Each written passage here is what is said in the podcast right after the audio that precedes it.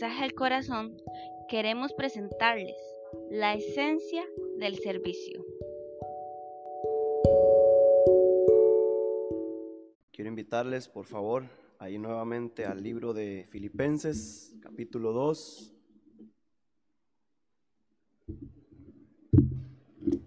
Filipenses capítulo 2.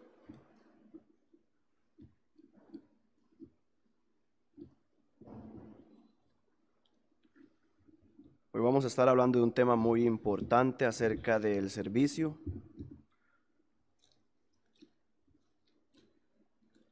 Para mí es muy importante, hermanos, porque a pesar de que estamos en tiempo de pandemia y pues hasta hace poco eh, obtuvimos permiso de, de reabrir las puertas de la iglesia para reunirnos, tenemos que entender que nuestro servicio no se limita a un templo. Nuestro servicio no se limita a ese lugar específico al que llamamos iglesia, en realidad es el templo, o a un lugar específico. Usted puede servirle a Dios desde donde usted está, desde su hogar, con sus vecinos, con su familia, y no necesariamente porque no esté, no esté en las puertas del templo abiertas, no puedo servir. Así que es importante para mí en esta noche tocar el tema del servicio. El título de este mensaje se llama La esencia del servicio. Y precisamente quiero llevarlos a Filipenses capítulo 2. Vamos a, a leer los primeros versículos. Dice, por tanto, si hay alguna consolación en Cristo, si algún consuelo de amor, si alguna comunión del Espíritu, si algún afecto entrañable, si alguna misericordia, completad mi gozo sintiendo lo mismo, teniendo el mismo amor, unánimes, sintiendo una misma cosa. Nada hagáis por contienda o por vanagloria, antes bien con humildad, estimando cada uno a los demás como superiores a él mismo, no mirando cada uno por lo suyo propio, sino cada cual también por lo de los otros. Haya pues en vosotros este sentir que hubo también en Cristo, el cual, siendo en forma de Dios, no estimó ser igual a Dios como cosa a que aferrarse, sino que se despojó a sí mismo, tomando forma de siervo, hecho semejante a los hombres, y estando en la condición de hombre, se humilló a sí mismo, haciéndose obediente hasta la muerte y muerte de cruz. Por lo cual, Dios también lo exaltó hasta lo sumo y le dio un nombre que es sobre todo nombre, para que en el nombre de Jesús se doble toda rodilla de los que están en los cielos y en la tierra y debajo de la tierra, y toda lengua confiese que Jesucristo es el Señor, para gloria de Dios Padre. Señor, te damos gracias esta noche, Padre, que nos permites estar acá, Señor. Permítenos, Padre, por favor, escuchar tu palabra entenderla, Señor, aplicarla a nuestra vida, Padre Santo, también. Por favor, Padre, no permitas que el enemigo estorbe en este momento y quite la atención que debemos prestarle a tu palabra, Padre. No es algo que debemos tomar a la ligera, Señor. No es algo que debemos tomar eh, superficialmente, Padre, cuando se trata de tu palabra, mi Dios, es la razón por la cual nos reunimos, porque a través de ella, Señor, te conocemos, a través de ella te exaltamos y a través de ella te servimos también, Padre. Abre nuestro entendimiento, Señor, y te ruego para que tu palabra haga el trabajo que tú desees conforme a tu voluntad. En el nombre de Cristo Jesús. Amén. Como les decía, desde un principio, el título de este mensaje es pues la esencia del servicio. Es importante entender por qué razón servimos a Dios eh, y cuál es la manera correcta de hacerlo. Y para poner un poco ahí el contexto, eh, tenemos que ir, retroceder un poco hacia el versículo 1 de Filipenses. Tenemos que entender que esta fue de las últimas cartas que pues Pablo escribió, lo hizo desde la cárcel. Vemos que eh, él está desde este lugar escribiendo a los creyentes de la iglesia de Filipos. Y sola, solamente quiero tocar algunos pasajes claves para que nosotros podamos entender a qué se refiere en el capítulo 2, cuando él inicia por tanto. Él está hablando a partir del, versículo 12 del capítulo 1. Eh, por ejemplo, el 12 dice, quiero que sepáis, hermanos, que las cosas que me han sucedido han redundado más bien para el progreso del Evangelio. Eh, también encontramos el versículo 21 que dice, porque para mí el vivir es Cristo, el morir es ganancia, mas si el vivir en la carne resulta para mí en beneficio de la obra, no sé entonces qué escoger, porque de ambas cosas estoy puesto en estrecho, teniendo deseo de partir y estar con Cristo, lo cual es muchísimo mejor pero quedar en la carne es más necesario por causa de vosotros.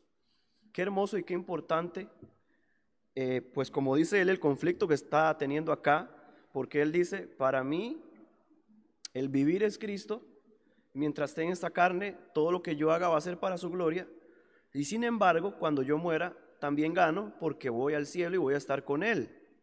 Pero no sé qué escoger, porque si me quedo esto va a ser de provecho para las iglesias y aún quiero permanecer y servir acá. Sin embargo, si me voy, pues estaré con el Señor. Qué gran conflicto, ¿verdad? Eh, es increíble que este hermano tenga el amor y la humildad que tiene para preocuparse por sus hermanos, para preocuparse por su servicio aquí en, en la tierra. Y muchos de nosotros estamos pensando en cuándo vendrá el Señor, pero no estamos pensando en qué estoy haciendo mientras Él no ha venido. Quiero leerles una pequeña ilustración que conseguí por ahí. La ilustración se llama Salvo para servir a Dios. Dice así, un niño de siete años de edad quería saber para qué había nacido y se lo preguntó a su papá. El papá le dijo que él y su mamá habían orado pidiendo a Dios un niño. El pequeño interrogador no quedó muy satisfecho e hizo otra pregunta. ¿Eso es todo? Entonces el padre explicó lo mejor que pudo a su hijito, que Dios tiene un propósito para cada persona y por lo mismo le conserva la vida y que tal vez Dios quería usarlo de alguna manera. No mucho tiempo después el niño trepó en un árbol y accidentalmente se cayó y quedó herido de gravedad.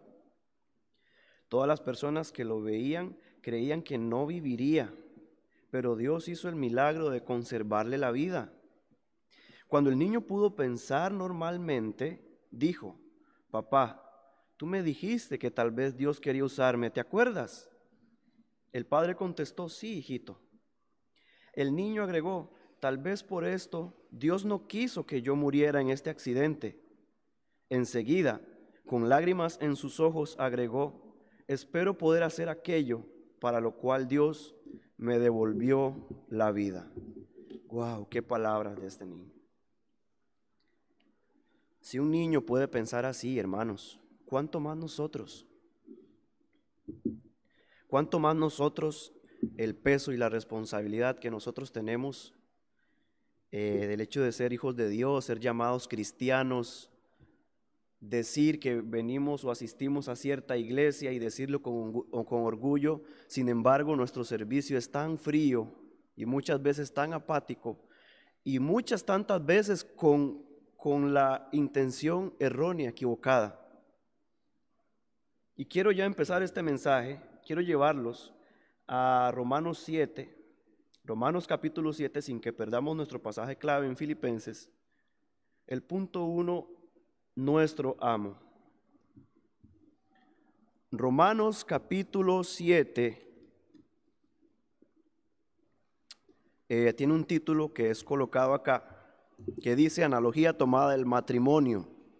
Sin embargo, para entender este pasaje, tenemos que leer el verso, el capítulo 6. Eh, no vamos a leerlo, por supuesto, sin embargo, sabemos cuál es el conflicto que se desarrolla en el capítulo 6. Pablo inicia diciendo, ¿qué pues diremos, hermanos romanos? ¿Perseveraremos y persistiremos en el pecado para que la gracia abunde? En ninguna manera, porque los que hemos muerto al pecado, ¿cómo viviremos aún en él? De ahí saltamos al verso 11 que dice, así también vosotros considerados muertos al pecado pero vivos para Dios en Cristo Jesús, Señor nuestro. Y el capítulo 7 de Romanos, los primeros seis versículos, Pablo toma esta analogía del matrimonio prestada para que nosotros podamos entender de que después de haber sido salvos no es el propósito de Dios para nuestra vida que sigamos perseverando en el pecado. Capítulo 7, verso 1 al 6, dice, ¿acaso ignoráis, hermanos? Pues hablo con los que conocen la ley, que la ley se enseñorea del hombre entre tanto éste vive, porque la mujer casada está sujeta por la ley al marido mientras éste vive. Pero si el marido muere, ella queda libre de la ley del marido. Así que si en vida del marido se uniere a otro varón, será llamada adúltera. Pero si su marido muere, es libre de esa ley. De tal manera que si, que si se uniere a otro marido, no será adúltera. Así también vosotros, y preste mucha atención, Así también vosotros, hermanos míos, habéis muerto a la ley mediante el cuerpo de Cristo, para que seáis de otro, del que resucitó de los muertos, a fin de que llevemos fruto para Dios. Leámoslo de nuevo. Así también vosotros, Iglesia Bautista de Benecer, hermanos míos, habéis muerto a la ley mediante el cuerpo de Cristo, para que seáis de otro, del que resucitó de los muertos, a fin de que llevemos fruto para Dios. Porque mientras estábamos en la carne, las pasiones pecaminosas que eran por la ley obraban en nuestros miembros, llevando fruto para muerte. Pero ahora estamos libres de la ley por haber muerto para aquella en que estábamos sujetos, de modo que sirvamos bajo el régimen nuevo del Espíritu y no bajo el régimen viejo de la letra o la ley, para que quede más claro. Hemos sido muertos al pecado. El pecado ha muerto en Cristo. ¿Cómo entonces seguimos llevando frutos para muerte? ¿Qué estamos haciendo para llevar fruto para Dios? La esencia del servicio es entender de que Dios nos, nos ha llamado para dar fruto para Él. Y hay tantas cosas y tantas maneras de hacerlo. No hay excusa, iglesia, para que nosotros sirvamos a Dios desde donde estemos, para que nosotros demos nuestra vida por nuestro amo. Sí, ese era el punto número uno. Nuestro nuevo amo es Dios. A partir de que usted le recibe como Señor y Salvador, dice que aquel que resucitó te ha salvado a fin, con el fin, con el propósito de que llevemos fruto para Él. ¿Usted está cumpliendo ese propósito? Ese es un buen momento para hacerse esa pregunta.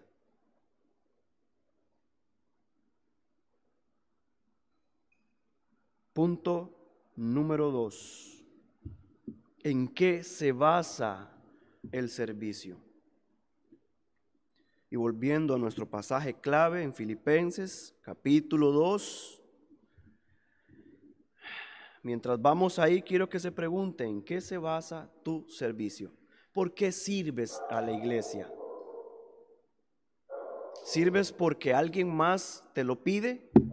¿O porque alguien más te obliga o porque compites contra alguien, contra alguien más o porque tratas de, de lucirte, de utilizar tus habilidades para enaltecerte a ti mismo. ¿Por qué razón sirves a Dios? ¿O le sirves porque de verdad le amas y has entendido el propósito por el cual te salvó, salvó, perdón? Es importante que meditemos en esto. ¿Cuál es la manera correcta de servir? Lo vamos a encontrar en Filipenses 2.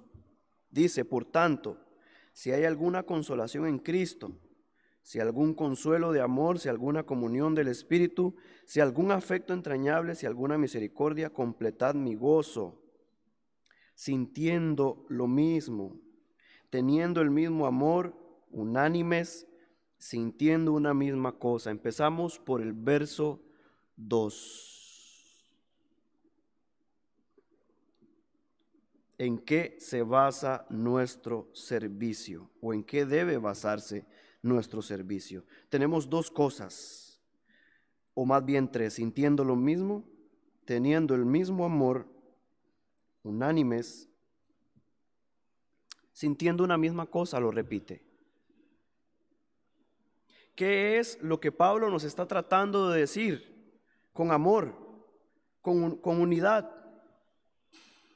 No hay cosa más difícil dentro de una iglesia para que convivan juntos que es la verdad y a la vez la unidad. Somos predicadores de la verdad, pero muchas veces esa verdad causa división, lejos de causar unión entre los hermanos. Una vez leía este, en este libro que se llama Pensar, Amar, Hacer, uno de los editores generales de este libro hablaba de dos tipos de creyentes dentro de la iglesia en cuanto a este asunto. Los creyentes llamados purificadores y los creyentes llamados unificadores. Y encontramos que esos creyentes llamados purificadores son todos aquellos creyentes que son tan celosos de la verdad de Dios, tan preocupados para que la palabra de Dios sea llevada, sea cumplida dentro o fuera de la iglesia, que muchas veces estos hermanos eh, dicen la verdad, pero de manera que la verdad destruya muchas veces y cause división. Estos hermanos llevan la verdad por encima de la unión. No me malinterprete, porque tenemos que tener un balance. El otro grupo son los unificadores. Son aquellos hermanos que muchas veces ponen por encima la unión de la verdad y tampoco debe ser así. En el servicio no debe ser así. Debe haber un balance. Debe haber amor para, para decir la verdad. Filipenses 1.9 dice, y esto pido en oración, que vuestro amor abunde aún más y más en ciencia y en todo conocimiento, para que aprobéis lo mejor a fin de que seáis sinceros y irreprensibles para el día de Cristo. Necesitamos verdad dentro de la iglesia y necesitamos verdad dentro del servicio, pero verdad con amor. una verdad que restaure. Y por favor no me malinterprete. Yo no estoy hablando de que si usted ve a un hermano cometiendo algo que no debe cometer, yo no estoy diciendo que con tal de que haya unidad usted deje pasar esa falta. No me malinterprete. Usted debe ir y restaurar a ese hermano. Y al contrario también, Debemos procurar la unión, pero no podemos procurar la unión por encima de la verdad. Debe haber un balance entre una cosa y la otra. Amor unánimes. Ahora, usted no puede tener amor si no conoce a Dios. No puede amar a sus hermanos si primeramente no conoce a Dios y su relación con Dios es mala, y tampoco si no existe una relación con sus hermanos, no puede haber amor, ni tampoco puede haber unidad. Si vamos a la carta de Efesios en el capítulo 4 encontramos a Pablo hablando de diferentes dones que fueron puestos para edificar la iglesia a fin de que seamos uno a la medida la estatura, la plenitud de Cristo. Una persona que no se involucra en la iglesia, que no se involucra con sus hermanos y que tiene mala relación con sus hermanos, no puede servir. Porque esa persona no procura ni la unión, ni procura amar a nadie más. No puede servir. Amén. Acá mismo, en el punto 2, Vemos el verso 3 y quiero que me preste mucha atención acá. Nada hagáis por contienda o por vanagloria, antes bien con humildad, estimando cada uno de los demás como superiores a él mismo. Se pone fea la cosa. Creo que esto de servir a Dios, dirá alguno por ahí, no me sirve, no me conviene. Porque yo ponerme por debajo de la gente, imposible. Ese es el pensamiento que tenemos dentro de los hermanos de la iglesia. Hoy los hermanos de la iglesia no respetan el liderazgo. Tampoco respetan a sus pastores. Tienen un problema serio con la autoridad. Cuando debemos entender de que nuestros líderes son servidores nuestros y nuestros pastores son servidores nuestros también. Vamos a ir analizando estas palabras. Ni contienda. Esta palabra contienda, desde el griego encontramos dos, facción e intriga. Y es muy importante que me preste atención. O sea, Pablo está diciendo, no hagas facciones, no hagas bandos, no hagas divisiones. Si vas a hacer un servicio con el fin de ganar a, cierto sector de la iglesia o de poner a cierto sector de la iglesia en contra del liderazgo, en contra de tu pastor, en contra de otros hermanos, no lo hagas. Y la otra palabra que es intriga significa acción o plan secreto entre dos o más personas para preparar o manipular algo que normalmente supone o un beneficio o un prejuicio. Aquellas personas que hacen planes entre ellos para hacer algún servicio en la iglesia, pero el fin de este servicio es dañar a alguien más, o es pasarle por encima a alguien más, o es para causar división. No nos pongamos en estas cosas, hermanos. No nos prestemos para estas cosas.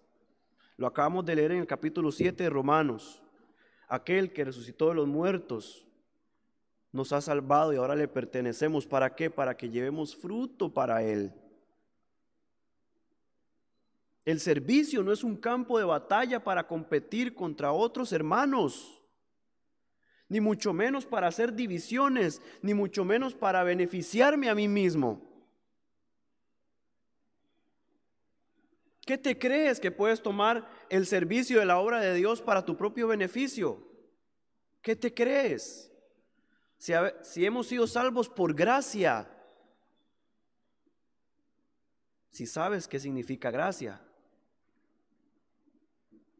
absolutamente nada de lo que el Señor nos ha dado lo merecemos, ni siquiera el servicio. Es un privilegio supremo el poder servir a nuestro Dios. Es increíble que tomemos el servicio para hacer contiendas y divisiones. Y esto ha hecho daño a muchas iglesias. Siguiente palabra, ni vanagloria. Como lo dice la misma palabra, gloriarse vanamente. El servicio no es una plataforma para enaltecer mis habilidades o mis talentos. No lo es. El servicio de la obra de Dios no es para exaltarme a mí mismo, ni para llevar las miradas hacia mí mismo, sino para llevar toda la atención y toda la gloria y la exaltación a Cristo. Piénsate muy bien por qué razón estás sirviendo adelante. Piénsate muy bien por qué haces lo que haces, si de verdad es para el Señor, si tus motivaciones es porque amas al Señor y has comprendido de que eres deudor deudora. Has comprendido de que tu propósito en esta vida es glorificar a tu Creador en todo lo que hagas. Así te bendiga Él o no te bendiga.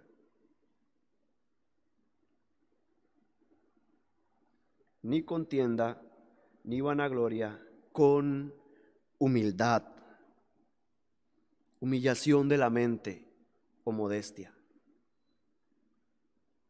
¿Cómo hago eso, hermano? Sencillo.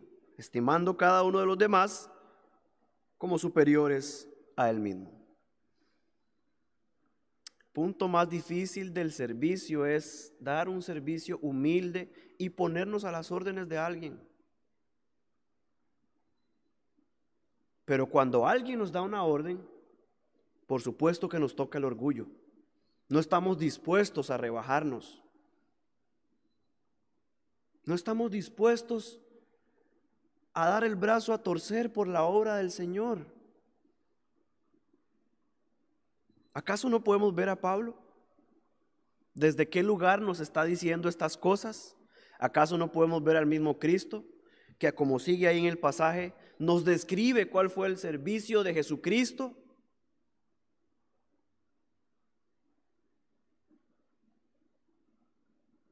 Cuando usted entienda de que usted ha sido salvo por gracia y de que usted está sirviendo por gracia, le va a ser mucho más fácil llevar las cosas con humildad. Porque sea donde sea que el Señor nos ha puesto, primero es un privilegio y segundo no merecemos estar ahí. ¿Comprenden?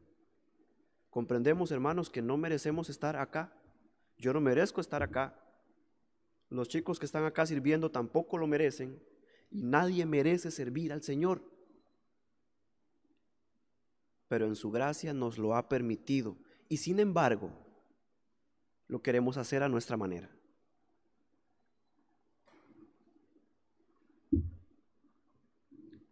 Versículo 4, no mirando cada uno por lo suyo propio, sino cada cual también por lo de los otros. Esto no se puede hacer sin amor y sin unión y sin humildad. Un servicio sin amor es un servicio ególatra, un servicio que me hace ver y velar por mí mismo y mis necesidades y mis conveniencias.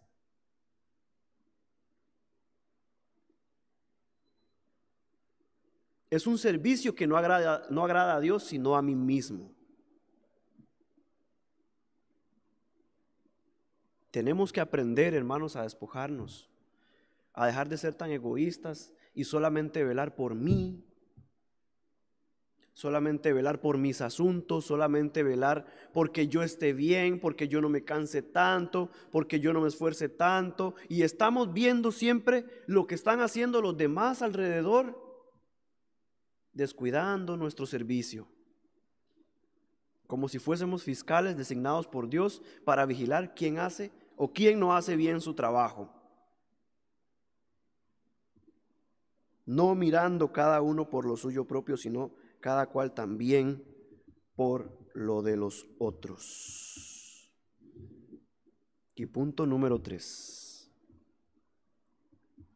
Nuestro mayor ejemplo de servicio. A lo largo de las escrituras tenemos ejemplos de personas que han dado su vida entera por Dios, por el Evangelio.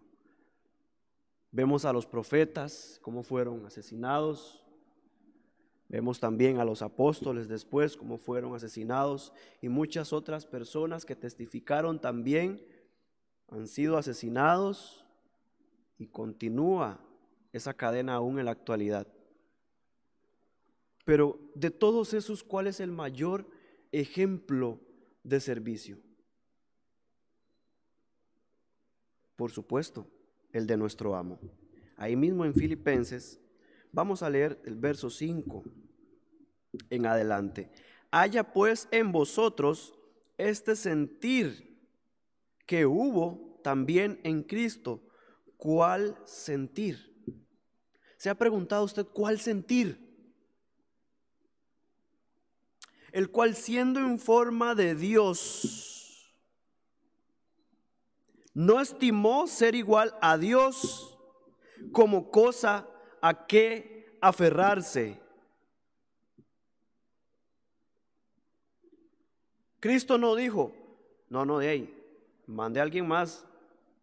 Yo soy, yo soy el Hijo de Dios, soy Dios, y estoy aquí en mi trono, y yo no tengo por qué hacer esto.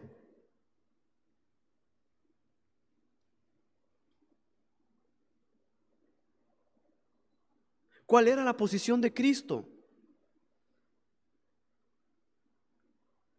Desde, desde la eternidad Él ha reinado y de Él son todas las cosas. ¿Por qué tenía que Cristo venir hasta esta tierra y pasar como uno de nosotros para luego morir, para ser obediente?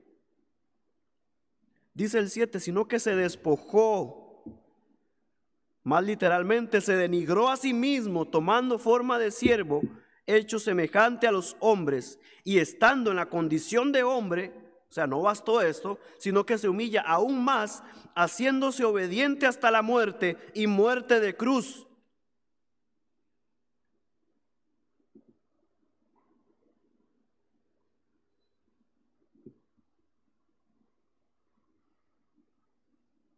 ¿Qué motivó a Jesucristo a hacer lo que hizo?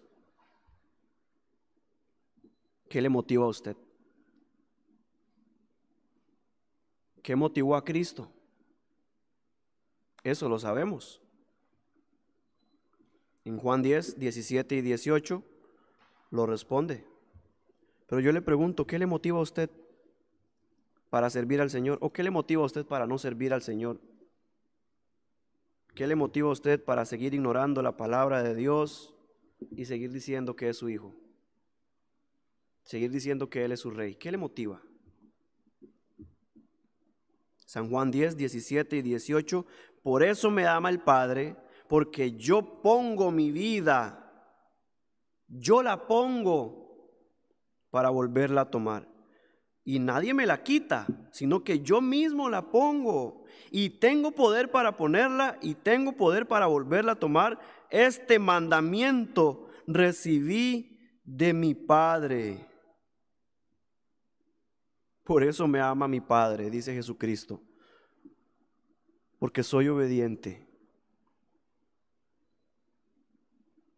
Porque fui obediente. Él no tuvo que obligarme.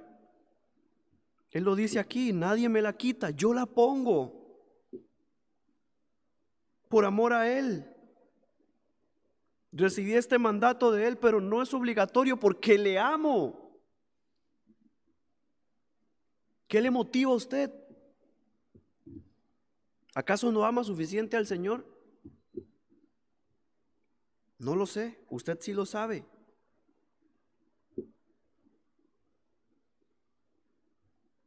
Colosenses capítulo 1, verso 16. Porque en Él, en Cristo, fueron creadas todas las cosas, las que hay en los cielos y las que hay en la tierra, visibles e invisibles, sean tronos, sean dominios, sean principados, sean potestades, todo fue creado por medio de Él y para Él. Sin embargo, era el más apto, el único que era apto para morir. Él lo sabía y por amor y obediencia a su Padre, él lo hizo.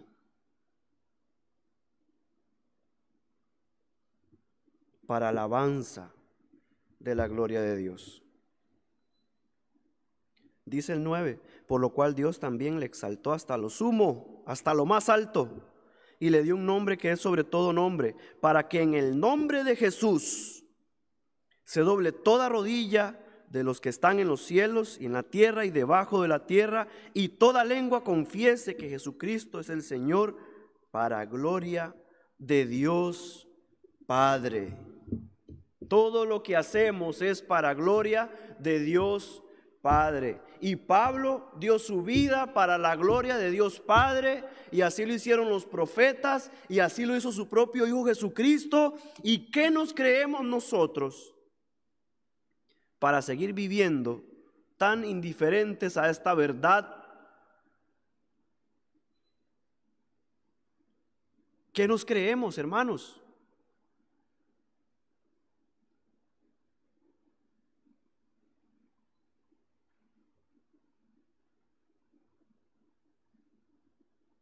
¿Por qué cuestionamos a Dios tanto? ¿Por qué cuestionamos cuando se nos pide hacer algo?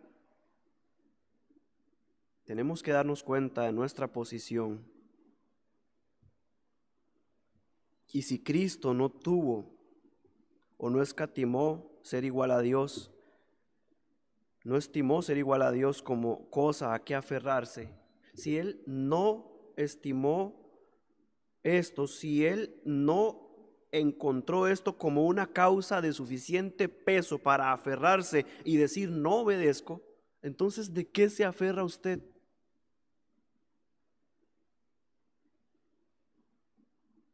Él no se aferró a sus privilegios. ¿Usted de qué se aferra?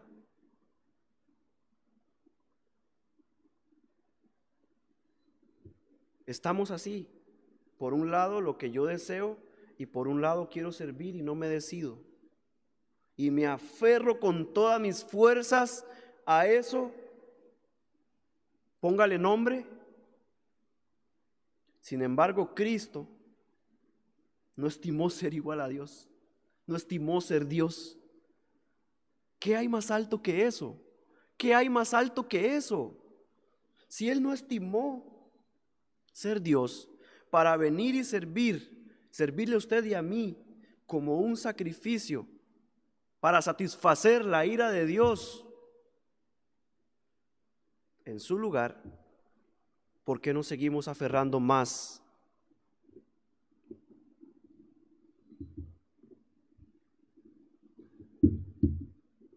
Yo le invito en esta noche, hermanos, a que usted recapacite, que pueda pensar en todo lo que hemos hablado que pueda pensar en la ilustración de este niño también que con lágrimas decía, espero poder cumplir aquel propósito que Dios me dio. Y espero que este sea su deseo en esta noche también. Padre, te damos gracias en Cristo Jesús por tu hermosa palabra.